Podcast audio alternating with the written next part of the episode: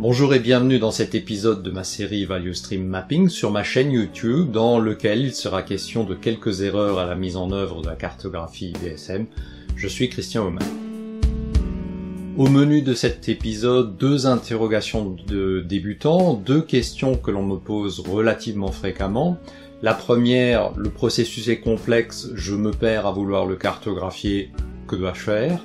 Et la seconde, le lead time varie dans de grandes proportions, quelle est la valeur que je dois retenir? Commençons par un processus qui semble compliqué à cartographier. Face à un tel cas, la première question à se poser est celle du niveau de détail que l'on choisit. En matière de VSM, on évoque souvent la vision hélicoptère qui permet de prendre du recul ou de s'approcher du terrain. Plus on s'élève de manière virtuelle et plus on prend de recul et évidemment plus les détails s'estompent au profit d'une vision qui est panoramique plus complète. Et inversement, plus on plonge dans les détails, plus on se concentre sur un segment du processus en question. Une erreur classique consiste à vouloir obtenir à la fois une vision qui est panoramique et qui soit riche en détails. Pensez d'abord à qui est destinée la cartographie. Si c'est un décideur, un patron, une responsable de rang élevé, moins cette personne aura de temps disponible et de l'intérêt pour les détails. Elle préférera une synthèse, un schéma de principe qui permet de comprendre le problème rapidement, plutôt qu'un travail très détaillé mais perturbant par sa richesse de détails. À l'inverse, un responsable opérationnel ou des collègues qui sont proches du sujet étudié vont certainement vouloir entrer dans les détails et eux ne vont pas vouloir se contenter d'un schéma qui est trop général, trop imprécis à leurs yeux. Je vous recommande ma vidéo à propos du principe des deux pyramides qui explique ces différences.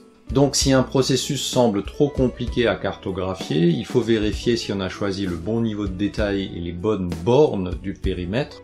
Il n'est pas interdit de faire plusieurs cartographies d'un même processus, une générale qui le décrit de bout en bout, complétée par d'autres qui sont des focalisations sur des parties importantes ou problématiques du processus en question.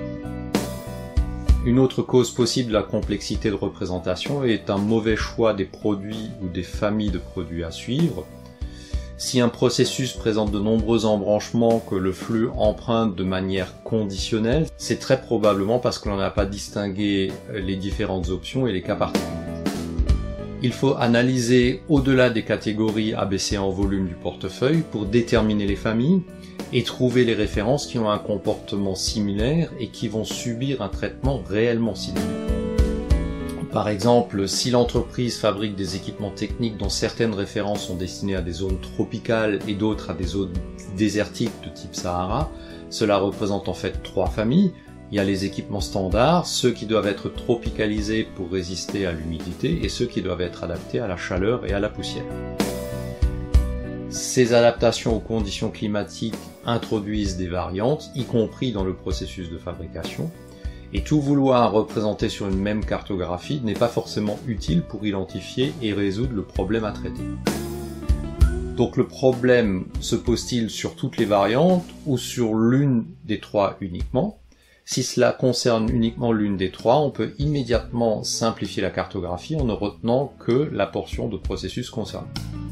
Une autre cause de complexité apparente possible, les variantes sont invisibles car elles sont traitées dans le système d'information.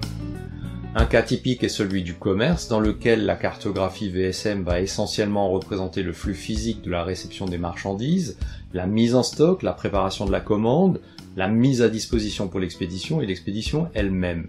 Or, la distinction des marchandises commandées spécifiquement pour un client particulier et celles standard, communes à tous, est essentiellement informatique. Les expéditions pour l'export nécessitent des documents particuliers, des autorisations, éventuellement des emballages spécifiques, mais qui vont davantage se travailler dans le système informatique que sur le terrain. Or, la cartographie VSM n'est pas la plus adaptée pour détailler les traitements informatiques. Voilà quelques pistes à considérer en cas de difficulté à cartographier un processus qui semble complexe et difficile à cerner.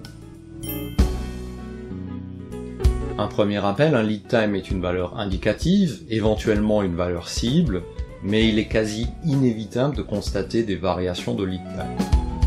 Celles-ci sont dues aux variations statistiques au long du processus considéré.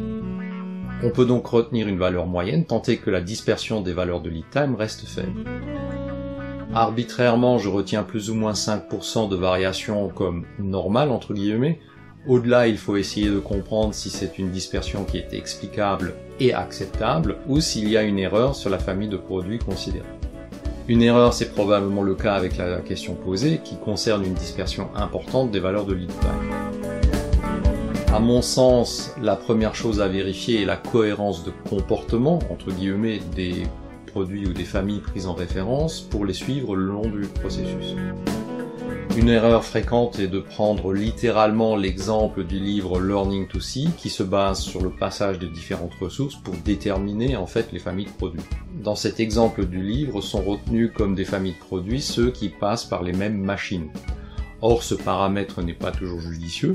Prenons l'exemple d'une fabrication d'une pièce mécanique qui peut être commandée dans deux matières différentes. Quelle que soit la matière utilisée, le processus sera le même. Les pièces passeront par les mêmes étapes et les mêmes machines, mais la matière B nécessite deux fois plus de temps d'usinage que la matière A, ainsi qu'un contrôle qualité spécifique beaucoup plus long. Doit-on considérer les pièces A et B comme une seule famille parce qu'elles utilisent les mêmes ressources? Non, le discriminant est dans ce cas la matière. Un autre cas, les préparations de commandes à l'expédition dans un centre logistique. Comme déjà évoqué précédemment pour la complexité de représentation du processus, une part importante des cas variants est peu visible parce que traitée au niveau administratif ou quasiment invisible car purement informatique. Euh, par exemple, le traitement d'une commande d'un nouveau client nécessite typiquement la création d'un compte, un contrôle de solvabilité, la qualification de ce nouveau client, et ces quelques étapes peuvent prendre de quelques heures à plusieurs jours selon qu'ils soient manuels, automatiques ou semi-automatiques. Donc si la mesure du lead time est déclenchée à réception de commande, il est évident que les commandes des nouveaux clients mettront davantage de temps à parcourir le processus que celles des clients déjà référencés, quand bien même la part physique du processus reste la même. D'où une dispersion importante du lead time si on ne distingue pas les commandes de nouveaux clients des anciens. J'espère que ces quelques indications vous ont été utiles et qu'elles vous mettent sur une piste pour résoudre des difficultés ou vous évitent de faire des erreurs. Si tel est le cas, si vous avez trouvé valeur et intérêt dans cet épisode, merci de le faire savoir d'un pouce levé d'encouragement. Partagez cette vidéo et aidez-moi à faire connaître ma chaîne. Merci pour votre intérêt et à bientôt sur l'un de mes médias.